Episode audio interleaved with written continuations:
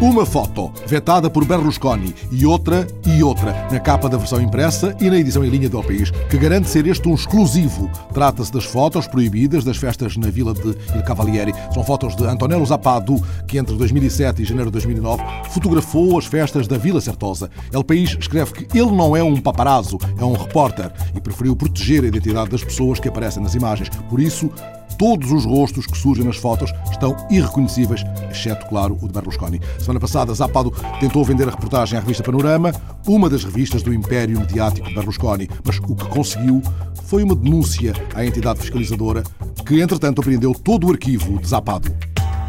Uma renúncia de Francisco Soberon, presidente do Banco Central de Cuba. A edição em linha do Folha de São Paulo escreve que Soberon renunciou aos cargos no governo, no Parlamento e no Comitê Central do Partido Comunista Cubano. O comunicado oficial sublinha que o Conselho de Estado, atendendo ao presidente Raul Castro, concordou em libertá-lo dos seus encargos, a seu pedido.